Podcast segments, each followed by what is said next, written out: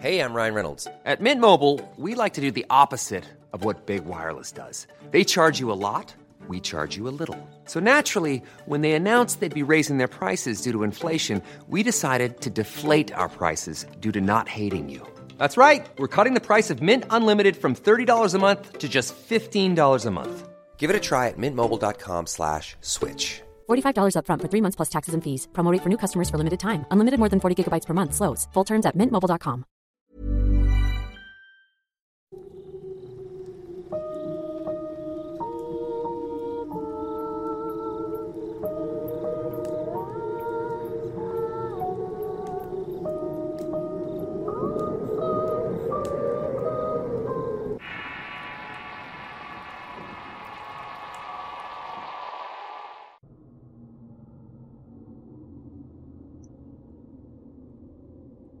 Los pactos son una práctica más común de lo que pudiéramos llegar a imaginar. A veces un simple pensamiento en la intimidad y soledad de tu habitación puede conectarte profundamente con entidades al acecho y a veces solo basta repetir su nombre cierta cantidad de veces para que éstas puedan escucharte y presentarse ante ti, para ver qué ofreces, qué estás dispuesto a entregar a cambio de algo que siempre has deseado. Piensas que el alma es suficiente, pues en tu pensamiento y como te han dicho, imaginas que es algo no tan importante, pero sí valioso en el mundo espiritual. Pero te das cuenta en el momento de pedir que aquellos que se presentan quieren algo de ti y no es tu alma. Son las de los justos y personas buenas las que tienen un valor especial y la que quieren a través de ti. Del sacrificio egoísta que proviene del crimen y por el cual se puede acceder a lo que más deseas, aunque otras veces solo se necesita fe y la firme creencia en la existencia de un poder que está ahí, a la par de la divinidad y también desea tu obediencia y confianza. Un pacto íntimo en donde demuestres que crees firmemente en la presencia demoníaca y a cambio tendrás el conocimiento que necesitas para acceder a todo cuanto has deseado. Soy Eduardo Liñán y este es el Horrorcast de Relatos de Horror. Antes de seguir, suscríbete al canal y activa las alertas. Continuamos. Comúnmente el pacto con el diablo es un vínculo y trato a nivel espiritual entre una persona y un supuesto demonio en sus distintos conceptos, sin importar religión, creencia, práctica esotérica o pensamiento filosófico. El demonio como concepto de sabiduría y acceso a un conocimiento superior ha sido tan antiguo como la humanidad.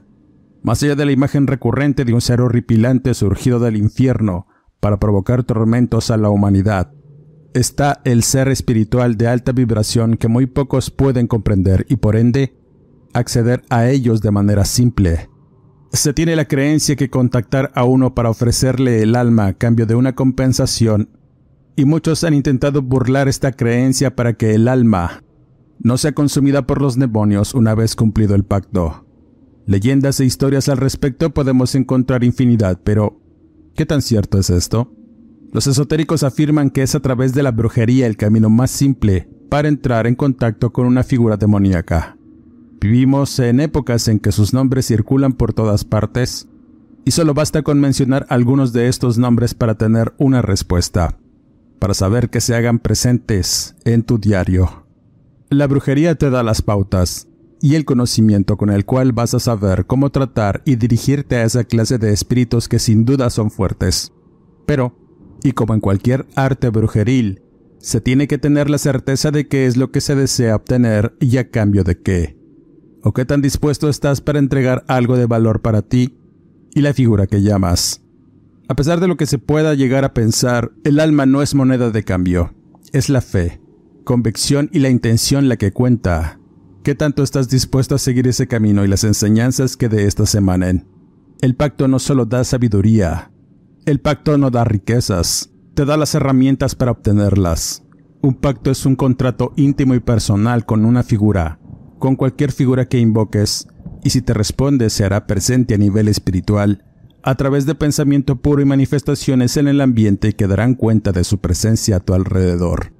Tu vida cambia a partir del momento en que una de estas fuerzas acuda a tu llamado, y la brujería juega un papel importante al darte el conocimiento para poder dirigirte a estas fuerzas con respeto y pleitesía, y no caer, por supuesto, en la locura, producto del miedo o el impacto emocional que te pueda llegar a generar estar ante la presencia de un demonio.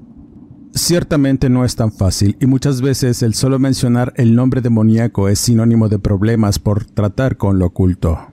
Pero en últimos tiempos hay un creciente interés en estos temas y sobre todo si es posible acudir con alguna potencia espiritual para conseguir riquezas inimaginables.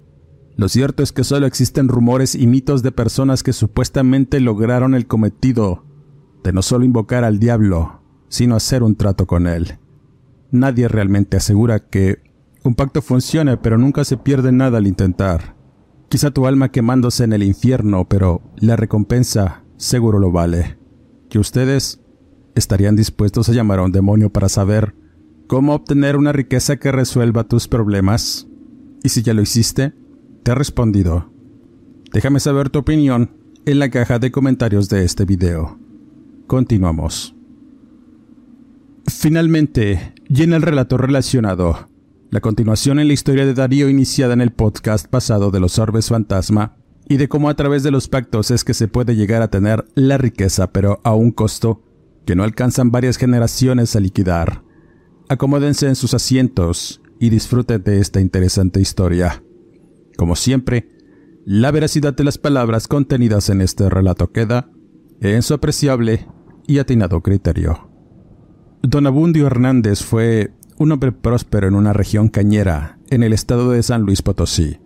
Comenzó como todos los jornaleros que se hicieron de terrenos ejidales por reformas agrarias y andar metido en la política para conseguir favores y con ello se hizo de influencias que le redituaron en tener oportunidades para comprar antes que nadie vastas extensiones de tierra para sembrar caña de azúcar, ganadería y árboles frutales contando con innumerables trabajadores, compradores y facilidad para procesar sus cosechas que con el tiempo lo hicieron un hombre rico e influyente.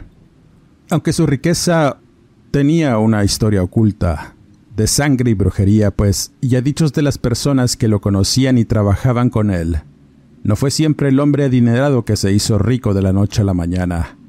Había algo siniestro, un secreto oscuro que muy pocos sabían y la mayoría ya estaban enterrados en algún lugar de los cerros que rodeaban las tierras cañeras de Don Abundio. Pero antes que esa riqueza llegara, el hombre era un miserable y con mucha necesidad. Fue un pobre jornalero que trabajaba tierras rentadas con las que apenas sobrevivía. Él, su mujer y sus cinco pequeños hijos siempre tenían mucha necesidad. Andaban con hambre todo el tiempo harapientos y descalzos, trajinando en los caminos bajo el ardiente sol, vendiendo panelas y atados de leña por unos céntimos que apenas alcanzaban para medio comer con frijoles y tortillas. A veces cazaban con suerte un animal del monte que se tenían que repartir entre suertes. Así era su vida, pero uno de esos días en que Abundio, harto de no poderles dar sustento a su familia e imposibilitado para poder conseguir un trabajo, un día decidió salir por la puerta falsa al irse a colgar a la rama de un antiquísimo árbol orejón en lo profundo de una cañada seca para que no hallaran su cuerpo y no dar lástimas a la gente. Decían las leyendas que fue a buscar la muerte a un lugar donde se tenía la certeza que se reunían brujas inaguales en ciertas épocas. El sitio era un manantial seco que muy pocos sabían de su existencia y corrían muchos rumores acerca de este lugar horrible, el cual era conocido como la quebrada del colgado. En ese lugar creció un árbol orejón que se decía había tesoros enterrados debajo de sus raíces, pero nadie podía sacarlos a menos que el diablo quisiera, y si le ofrecías la vida para obtener la riqueza. Entre mayor fuera el sacrificio, mayor la recompensa que Satanás otorgaba. Las personas que lograban encontrar ese árbol contaban que entre sus enormes raíces se podían mirar esqueletos de todos tipos, señal de las ofrendas y sacrificios que las personas hacían. No obstante, muchos en sus intentos y agobiados por la locura de ver al diablo, terminaban colgándose de una de las frondosas ramas del orejón. Ese era el mito y Abundio sin nada más que perder. Quiso apostar alto para salir de la maldita pobreza, al ofrendar su vida, y lo logró. Al tercer día que lo vieron partir para el monte, regresó siendo otro hombre más decidido y comenzó una vida diferente. Parecía que su carácter sumiso y servil había cambiado por otro más determinado y sin temor a nada. Pero sobre todo, se le comenzó a mirar la prosperidad. Mejor vestido, mejor comido y una mejor casa se miraba desde la entrada al terreno que le había comprado a un hacendado moribundo. Ahí comenzó a sembrar y a tener borregos de engorda.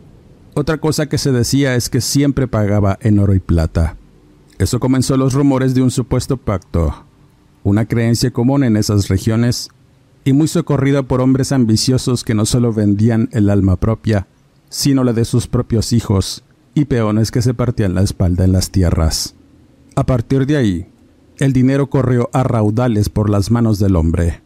La influencia y el poder que don Abundio obtuvo lo llevó a hacerse de muchos terrenos y hectáreas en donde comenzó su legado como hacendado cañero, ganadero y comerciante.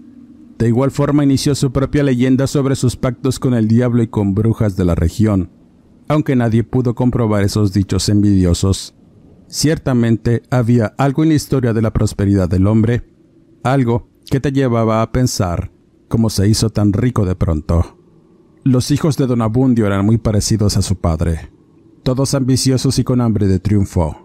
Al prosperar fue como un golpe de suerte para todos, pues dejaron de pasar hambre y a tener una vida de ciertos lujos a los que se comenzaron a acostumbrar.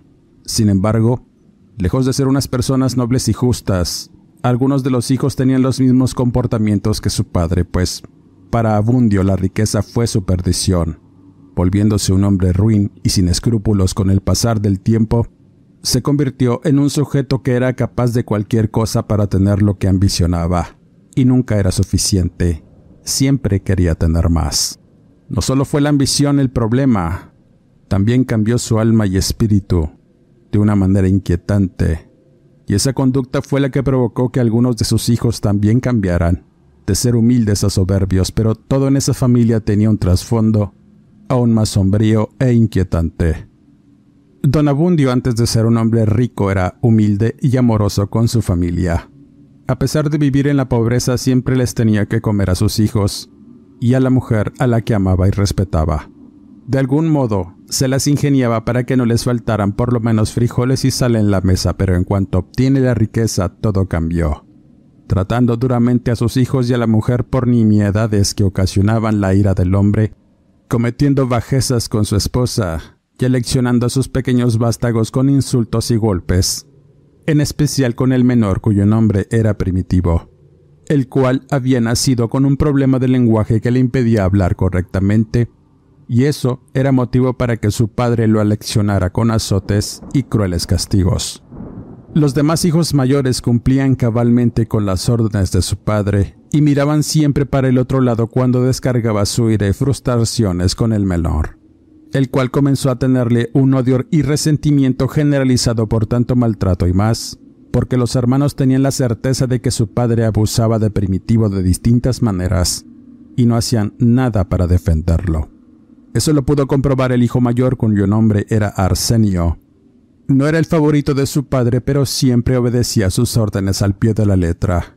Siendo uno de los hijos de mayor confianza, sabía de todas las propiedades y negocios de su padre, hasta los turbios, pues al ser el más diestro con los números y la palabra, lo dejaba a cargo de las negociaciones. Tenía una buena labia y fue el que más lejos llegó en los estudios.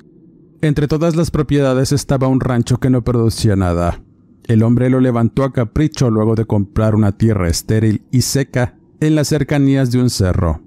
Estas tierras abarcaban grandes planicies y cañadas secas. Una de estas era precisamente la quebrada del Colgado, el lugar donde supuestamente estaba el árbol orejón y donde Abundio había ofrendado su vida a cambio de oro. El viejo había trabajado esa tierra por meses, secando y adecuando planicies para levantar una galera que serviría de bodega, pero había otras cosas que además hacía en ese sitio, alejado y secreto. A dichos de Arsenio, en esa galera hacía algún tipo de culto. Todos los viernes de cada semana se dirigía en su caballo y en medio de la noche a este sitio. Encendía veladoras y mataba animales para ofrendar su sangre algún tipo de poder que le concedía muchas cosas, entre ellas el don de la sabiduría y riqueza para aumentarla a placer. Ese era su verdadero secreto, pero además En ese sitio daba rienda suelta a sus placeres malsanos y a la tortura de personas que también era una de sus más grandes y enfermas aficiones. Una de esas personas que disfrutaba martirizar era precisamente su pequeño hijo primitivo, el cual sufrió una infinidad de abusos y vejaciones indecibles que marcaron su vida y su mente para siempre. Arsenio fue testigo mudo de esta situación, pero siempre miraba para otro lado por el temor que le tenía su padre. Las pocas veces que acudió a este sitio, secretamente espiaba las actividades de su padre y algunos de sus amigos hacendados los cuales se volcaban a la lujuria de la dominación y el asesinato. No sabía hasta qué punto todas las cosas que se decían de su papá eran ciertas. Lo que sabía es que un día y cuando más tenían hambre, regresó con una bolsa de lona y la volcó sobre la mesa apolillada de la cocina, y de ella brotaron decenas de monedas de oro y plata, deslumbrando sus rostros y formando en su mente muchos sueños e ideas que se harían realidad con el paso del tiempo. Así comenzó todo. Y así comenzó el martirio y la tortura, no solamente de los niños, sino de la mujer de Abundio el cual se volvió rico de la nada y mucha gente de costumbres extrañas comenzó a visitarlo, y con quienes empezó a tener tratos no solo por los negocios, sino de prácticas y creencias que rayaban en la brujería y la adoración a Satanás abiertamente. El hombre, al ser ignorante de muchas cosas, de igual forma se involucró en estos cultos que eran un secreto a voces en la región, y la mayoría eran practicados por gente adinerada para tener más riqueza, saber dónde encontrarla y cómo invertirla, el padre de Arsenio quedó trastornado a la larga por tantas ideas y prácticas extremistas que llevaba secretamente. La codicia de dinero y poder era tan fuerte que terminó enloqueciendo al no saber qué hacer con tanto. Pero el que más padecía la locura de su padre era su hijo menor, primitivo. De cierta forma, Arsenio se preocupaba por su hermano a diferencia de los otros que solo buscaban tener más y presumir con las jóvenes pueblerinas. Ellos vivían una vida aparte, no tenían más talento que pedir y gastar a manos llenas, y Arsenio era el más letrado y listo, al igual que Primitivo. Y entre ambos trabajaban bien los negocios, pero al llegar los viernes, el menor ya estaba tan acostumbrado al maltrato que esperaba pacientemente a su padre para irse con él a sus reuniones de hacendados con otros menores igual que él. En otras ocasiones se quitaba la camisa y los pantalones para recibir los azotes cuando llegaba ebrio o malhumorado, obligándolo después a dormir con él. Todas las noches de viernes su padre ensillaba el caballo y se lo llevaba a esa galera infernal, regresando de madrugada con el muchacho ido, temblando y lleno de heridas por todo su cuerpo mismas que eran atendidas por su hermano Arsenio. Así pasaron varios años hasta que los hijos se convirtieron en jóvenes. Abundio de cierta forma pierde el interés en eleccionar a su hijo primitivo porque dejó de ser un menor y se convirtió en un hombre bragado y muy aguerrido. Tantos abusos lo hicieron un hombre temerario, siempre en conflicto con las personas y con sus hermanos, con quienes tenía rencillas que terminaban en golpes y peleas. Además tenía varios muertos a cuestas por su temperamento impaciente y por llevar un cuchillo al cinto para todos lados, el cual no temían sacar cuando se enfrascaban alguna afrenta, ganando siempre los pleitos al tomar la vida de otros. De igual forma y con el paso del tiempo, Abundo se convierte en un ser de obscuridad y falto de emociones y empatía con las personas. Sumergido todo el tiempo en una vida de fanatismo y excesos que eran ignorados por sus hijos y su entonces esposa, la cual siempre fue una sombra de su marido, pendiente de sus necesidades antes que las de ella o sus hijos, por el temor que le tenía. El hombre por supuesto tuvo cuantas mujeres quiso con su conocimiento y sumisión, pues muchas veces llegaba a su hacienda con meretrices y queridas con las cuales se encerraba por días en un pequeño cuarto que tenían en su casa y que era usado para sus orgías, y como un pequeño adoratorio para sus santos negros y diablos a los que siempre les tenía sus velas negras encendidas.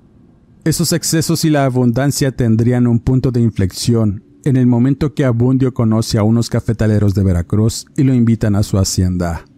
En ese tiempo, Arsenio era su hombre de confianza y apoderado, así que lo acompañó a la reunión de los cafetaleros, los cuales, y para su desagradable sorpresa, también tenían creencias en lo oculto y deidades afrocaribeñas. costumbres y creencias de la mayoría de los peones que trabajaban en las haciendas.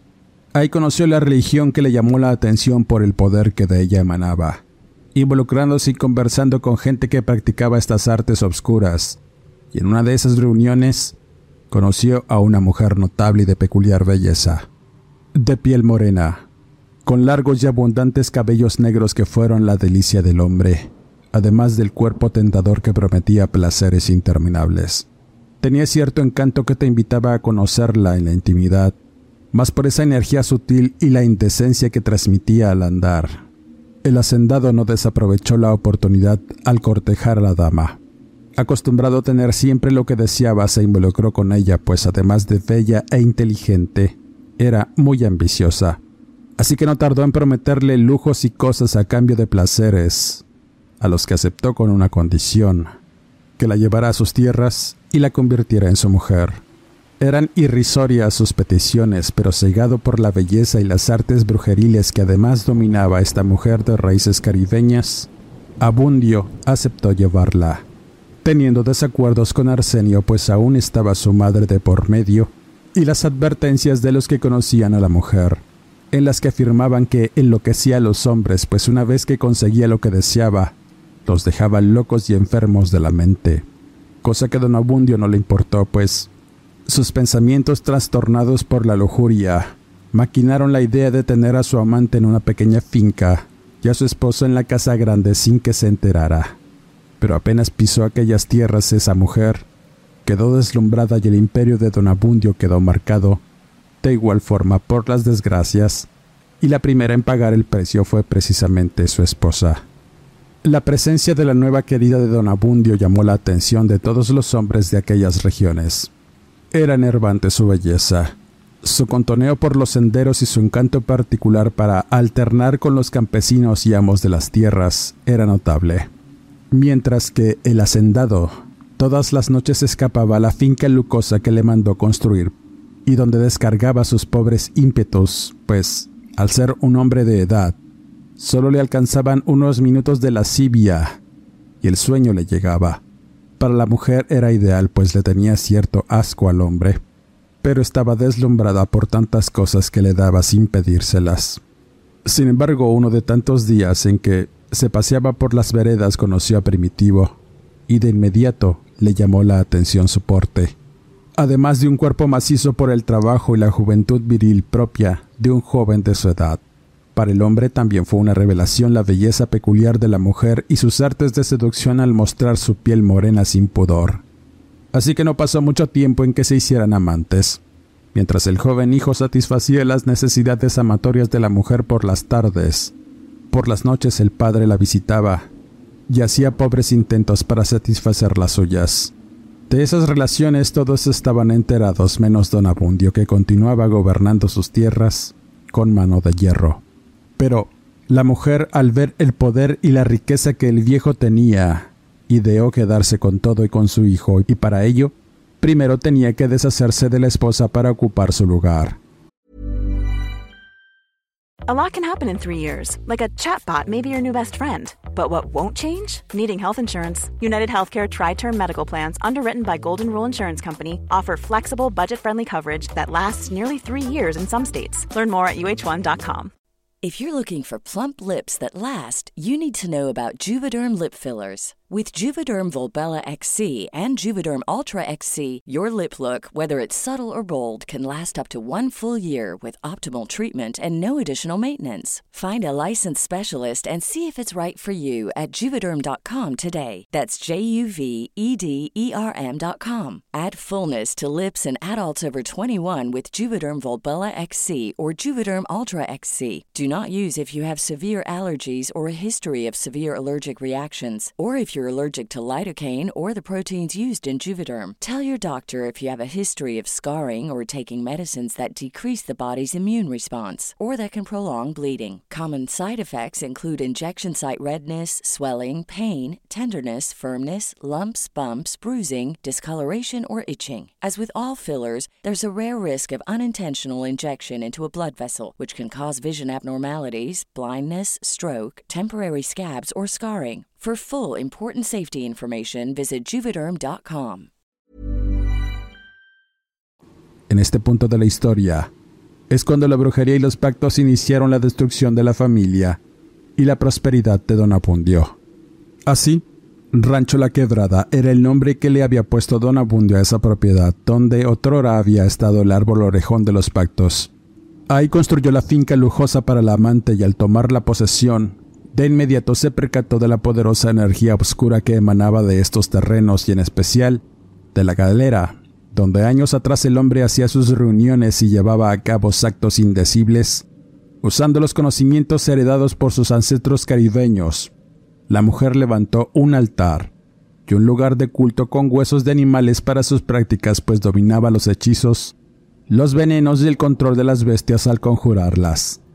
Así que, una de esas noches en que la luna llena estaba en su cenit, inició diversas invocaciones aprovechando las energías de bajo nivel que convergían en la galera para obtener respuestas.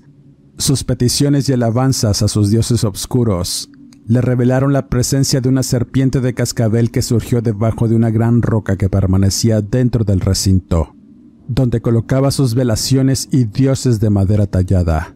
Al tomarla, el siseo de la serpiente le reveló lo que tenía que hacer Así que de inmediato corrió por los senderos enmontados para ir a la casa grande y aprovechando la ausencia de Abundio, se introdujo a hurtadillas a la hacienda y a la habitación donde dormía la esposa.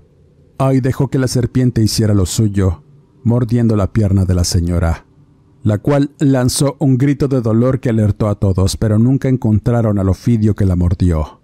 Y a partir de ahí, la mujer estuvo agonizante sin que nadie pudiera ayudarla, pues la mordida de esos animales venenosos eran mortales. Cuando don Abundio llega y se entera de la situación, corre con su mujer y le da un mensaje antes de morir. No confíes en esa mujer, Abundio. Reparte los bienes entre tus hijos en vida para que la corras.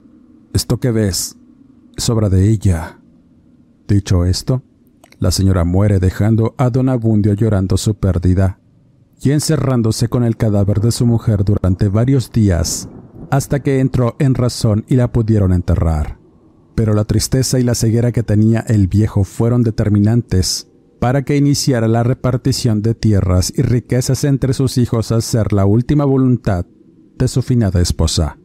Pero la disparidad con que lo hizo generó envidias y enemistades entre ellos y sus familias, en especial con Primitivo al ser el menor y no tener hijos o mujer, recibiendo solo unas tierras que no producían y algo de ganado, despertando el rencor y aumentando el odio que de por sí les tenía a su padre y a sus hermanos por los agravios del pasado.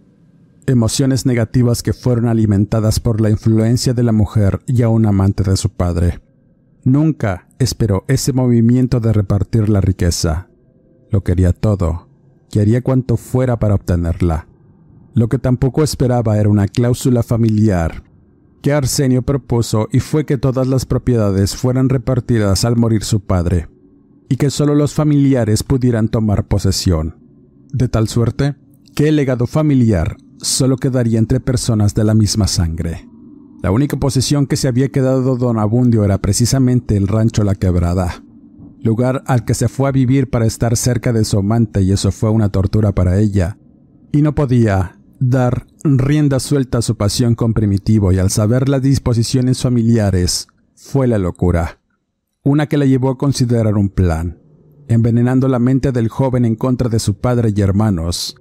Ya estaba bajo su dominio y lo comenzó a instruir en sus creencias de la brujería y la magia que sabía en cómo dominar los pensamientos de las personas para lograr que hicieran lo que quisiera, en ser invisible ante sus enemigos y hablar con diablos que anidaban en ese lugar maldito de la quebrada, pues a través de estos obtuvo el conocimiento y el mal pensamiento de matar a sus hermanos, pero antes debía hacerlo con su padre, y ese momento llegó una madrugada en que nuevamente la luna brillaba en lo alto, y la mujer ritualizaba un conjuro de protección para Primitivo, el cual consistía en un baño de sangre de toro.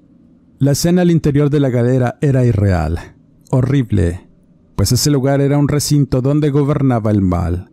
La unión de varias creencias en lo oculto y lo maligno se juntaban de manera armoniosa en ese sitio, en el cual apenas entrabas y sentías el odio y la maldad correr por tus venas.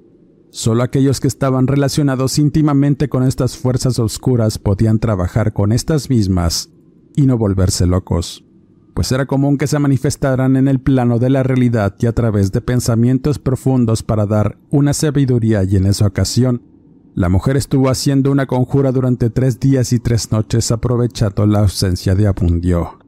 El plan era ungir con sangre el cuerpo de Primitivo para darle conocimientos, alcances y cierto poder sobre sus hermanos. La tercera noche y luego de tener un profundo trance, Primitivo se colocó al centro de un círculo de carbones y antorchas para recibir el espíritu del mal el cual llegó a través de la oscuridad transformado en un negro toro que se colocó frente al hombre y le habló. No se supo qué le dijo, pero de un machetazo cortó la vida al animal y de su sangre vertida en el suelo empezó a cubrirse el cuerpo hasta quedar bañado completamente.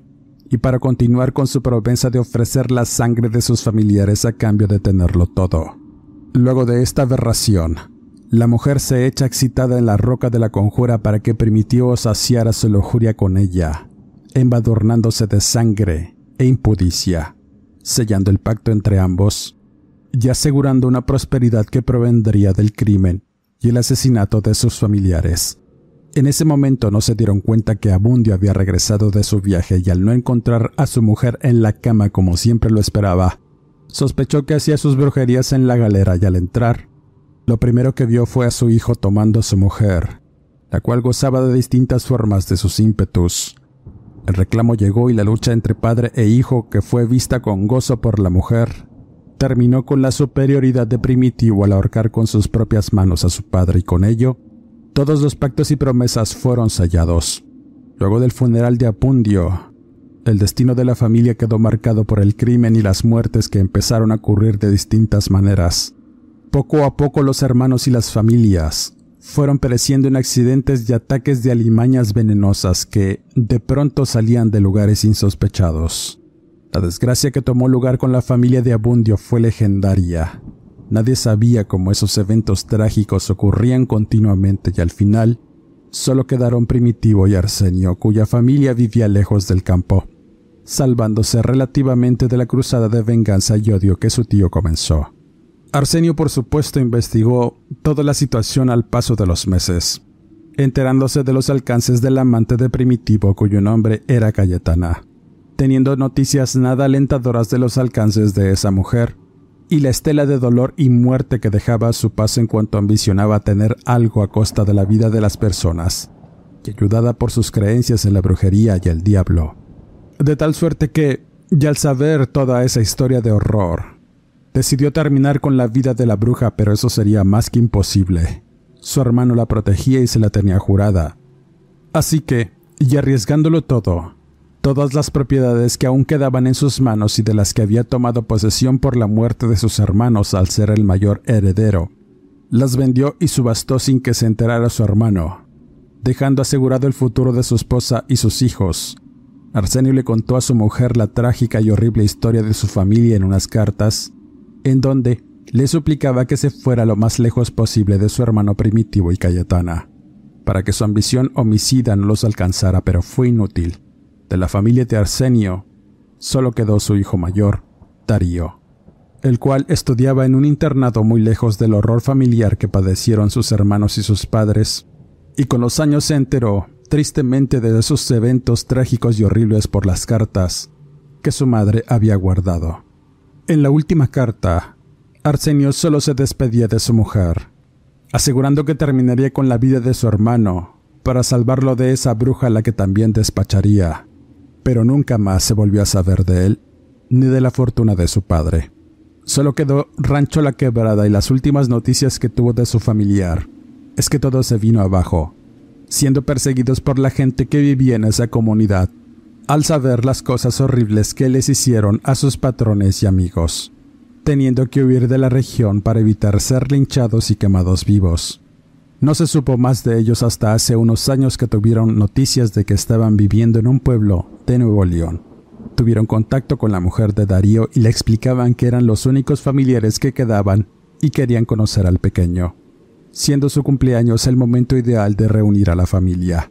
La mujer ignorante del legado horrible de su esposo solo sonrió cuando los vio llegar al salón, sin imaginar que eso significaría su muerte, al comerse ese postre de nuez que en realidad era para su esposo. Darío le contaba esta historia a su suegro en tanto manejaba con rumbo a la región cañera de San Luis. Su destino era Rancho La Quebrada, donde suponían que encontrarían respuestas, y a su familiar, pero en especial a la bruja Cayetana. Su suegro estaba decidido a matarla, no solo a ella sino a su tío primitivo, pues la muerte trágica de su hija y el riesgo que su nieto corría al ser el último de esa línea familiar y heredero del legado de Don Abundio, lo hacía un blanco para la perversidad de esos personajes. Darío solo pensaba en su padre Arsenio y cómo había terminado su vida para salvarlo. Ahora estaba haciendo lo mismo para salvar la de su hijo. Con esta historia cierro este episodio. Soy Eduardo Liñán, escritor de horror. No me despido y nos escuchamos en el siguiente podcast.